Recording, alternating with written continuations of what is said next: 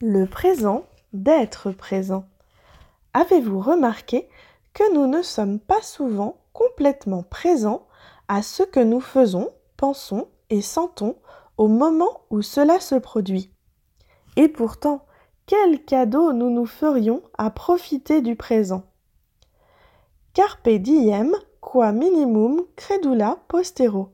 Célèbre locution latine extraite d'un poème d'Horace pourrait être traduite par Cueille le jour présent sans te soucier du lendemain ou, en d'autres termes, saisis l'instant. Voici donc une invitation à vivre pleinement ce qui se présente à nous. Usons de nos cinq sens et de notre conscience afin de percevoir au mieux ce qui se passe en nous et autour de nous. Ouvrons nos yeux et nos oreilles, sentons, goûtons, et touchons en étant véritablement à l'affût de ce que nos perceptions nous transmettent sur notre monde intérieur et extérieur. Combien de fois nous trouvons-nous englués en train de ruminer des situations passées ou de nous projeter dans ce que pourrait être l'avenir alors que nous n'y sommes pas encore réellement? Or, l'avenir, c'est dans l'ici et maintenant qu'il se joue et se prépare, et non pas uniquement dans nos projections imaginaires. Je vous l'accorde, le présent peut sembler difficile à affronter, mais c'est justement dans ce cas qu'il peut être judicieux de sortir des sentiers battus et oser vous ancrer dans la réalité afin d'en percevoir les multiples facettes.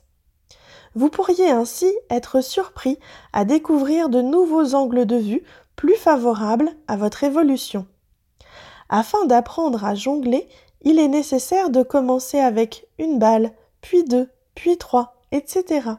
Il est nécessaire de faire ses gammes avant de pouvoir maîtriser son instrument. Dans la vie, c'est pareil, on apprend pas à pas. C'est grâce à ces tâtonnements progressifs que l'on arrive à traiter plusieurs informations simultanément. Alors, lorsque l'on se sent débordé, il est toujours bon de revenir à ses bases, afin qu'elles soient plus stables pour supporter l'empilement.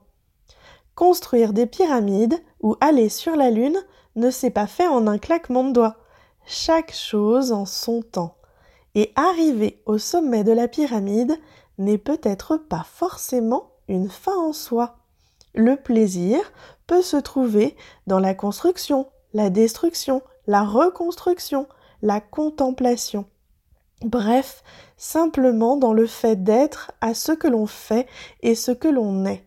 Ne songez-vous pas? Diane Lebert, ostéopathe déo et aroma olfactothérapeute.